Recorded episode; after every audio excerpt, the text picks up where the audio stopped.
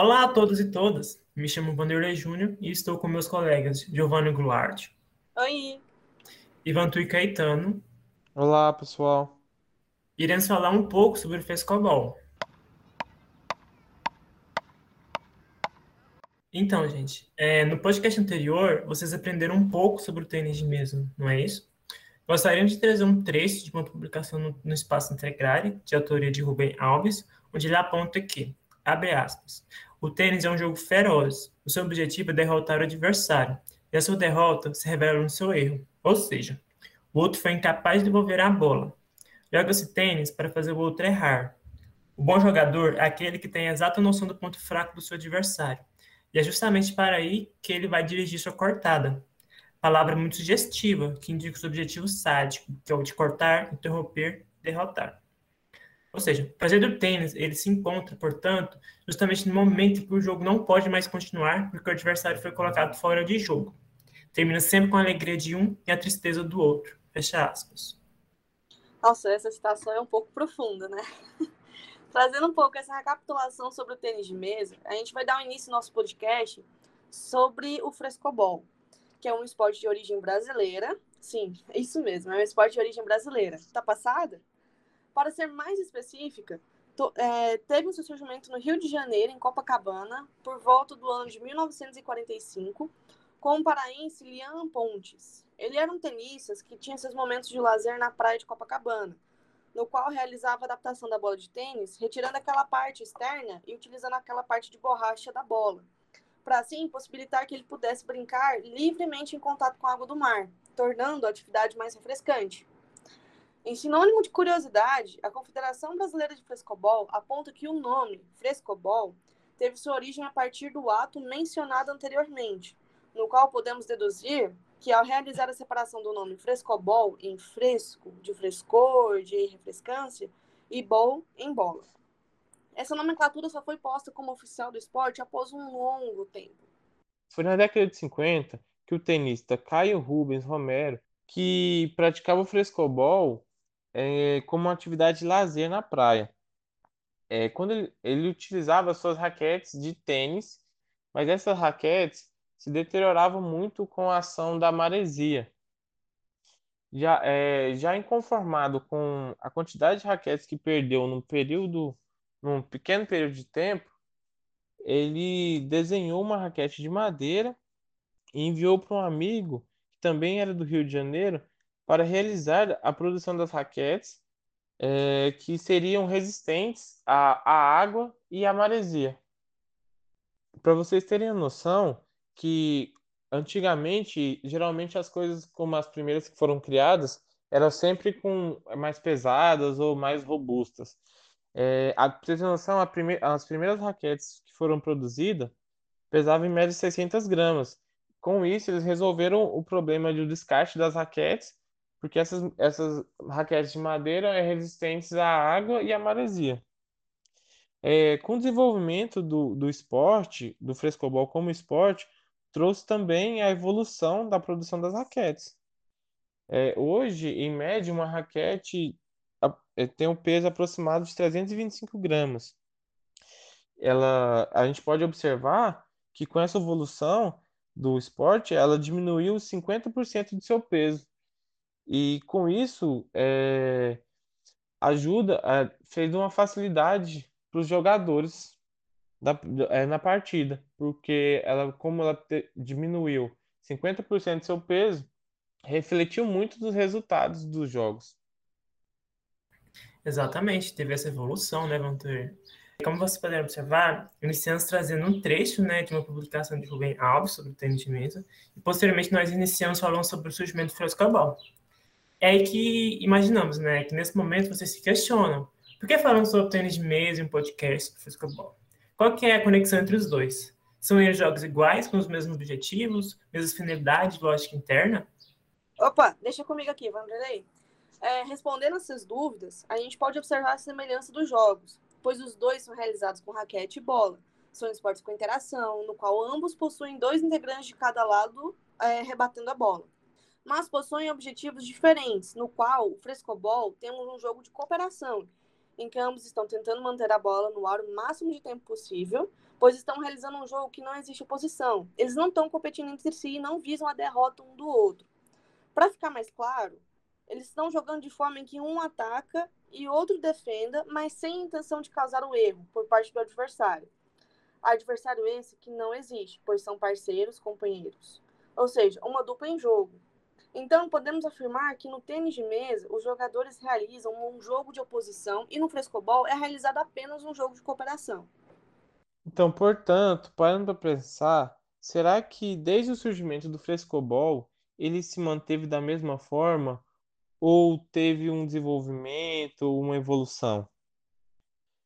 A forma de jogar manteve sua similaridade, é, mas teve alguns aspectos técnicos táticos aprimorados, pois o frescobol, de início, era voltado som somente para o lazer. Também se tornou um esporte com competição no qual originou as regras e as, e as táticas, no qual são aprimoradas frequentemente buscando manter o esporte agradável e inclusão da cultura regional, mas sempre mantendo aquela filosofia é, colaborativa que o, que o consagrou como o, o jogo e o esporte. É, se, como podemos observar, observar, né, ele teve de início como esporte de lazer, de entretenimento, e a partir do momento que ele teve como surgiu como esporte competitivo de alto rendimento, foi em 1994, com a, com a realização do primeiro circuito brasileiro de frescobol, em que percorreu do sul, do, do sul ao nordeste do país, através de 10 etapas. Essas, é, passou, essas etapas passaram pelo estado de Santa Catarina, São Paulo, Rio de Janeiro, Espírito Santo, Bahia, Alagoas, Rio Grande do Norte, Ceará e Pernambuco. O que, o que possibilitou o desenvolvimento do esporte, através de intercâmbios estabelecidos entre seus adeptos. Consequentemente, esse circuito ele também desencadeou seu crescimento com a evolução técnica e também a unificação das regras. Bom, falando em regras, foi entre os dias 18, 19 e 20 de abril de 2003 que a Associação Brasileira de Frescobol realizou o primeiro Congresso Brasileiro de Frescobol em Vitória, no Espírito Santo, com o objetivo de discutir a proposta apresentada pela Federação Baiana de Frescobol. Bom, o esporte estava crescendo bastante no país, então foi necessário criar uma, uma federação e, e novas competições, e cada estado começou a desenvolver sua própria federação. Pois muitos dos campeonatos foram realizados em vários estados, tinham critérios regionais e subjetivos, sempre suscetíveis a interpretações variadas e insatisfações por parte dos atletas. Bom, tem muitos jogos é, de origem brasileira ou de várias regiões do mundo que se brincam da mesma forma, mas as regras são diferentes. Então, para resolver esse problema, é, foram três dias de discussões construtivas no Congresso, com a participação ainda da Federação de Frescobol do Estado de Rio de Janeiro, da Federação Espírito Sancense de Frescobol e a Associação Brasileira de Árbitros e Atletas de Frescobol. Isso seria do Estado de São Paulo, que muito enriqueceu o novo regulamento. Foi então elaborada uma metodologia que fosse capaz de efetuar a leitura do jogo, transformando em números, abstraindo o máximo a subjetividade e criando fórmulas matemáticas totalmente objetivas, com auxílio dos melhores atletas e árbitros do Brasil. É, é bom ter observado observar isso, né, Giovana, que a partir dessas novas questões, que as competições de frescobol, eles mantiveram suas características, que é a questão de não existir um confronto entre os competidores. E o atleta, ele joga com seu parceiro, que mantém a mesma ideia de colaboração da versão recreativa em seu surgimento, sempre com o objetivo de não deixar a bola cair. Já com a formulação desse novo regulamento, é, ocorre a possibilidade do, da, das competições, né, em que o, as duplas eles se apresentam em turnos. Ou seja, não existe aquela questão de competi competição entre uma turma de uma dupla com outra. No caso, é assim, ó, eles vai uma dupla, se apresenta, faz o seu jogo, posteriormente vai outro. É, é caracterizado né, a soma dos, dos jogos a partir de pontos. É uma pontuação, né? Eles recebem uma pontuação, exemplo que acontece em alguns esportes olímpicos, como o nado sincronizado e a ginástica artística. Então, mesmo com as regras regionais, a pontuação se baseia sobre os mesmos quesitos. Primeiro, que é a continuidade do jogo seguindo o princípio básico do frescobol. Quanto menos a bola cair no chão, melhor. O mais comum são 5 minutos de jogo para cada dupla, com paralisação do cronômetro a cada vez que a bola cai, em que a partir da oitava bola perdida, é cada queda a dupla é punida com a perca de 600 pontos. Outra modalidade é a velocidade da bola, que através de um radar de velocidade esportiva, semelhante ao usado nas medições de saque de tênis, é aferida a velocidade com que a bola viaja de uma raquete a outra. A partir disso, a dupla soma os respectivos pontos. Acima da determinada velocidade de corte, também existem multiplicadores que aumentam a pontuação proporcional. Com isso, dessa forma, a, uma bola que percorre a 65 km por hora é, valeria 65 pontos. Assim, uma, com 68 km por, hora, km por hora, valeria 68 pontos. Já um lance de 77 km por hora teria o valor de 85 pontos, pois a velocidade acima de 70 km por hora recebem uma, um multiplicador de 1,1. É, e por último, a do equilíbrio, que é a quantidade de ataques aplicados na bola por cada jogador da dupla. Bom, hoje nas competições existe um radar responsável por aferir as bolas, indo e voltando para determinar quem está atacando. Estes dados são processados pelo software, que calcula quantas vezes cada um atacou e essa diferença pode ser até de 10 ataques. Por exemplo, se eu ataquei 100 vezes e o Vanderlei atacou 92, a gente não perde nenhum ponto de equilíbrio.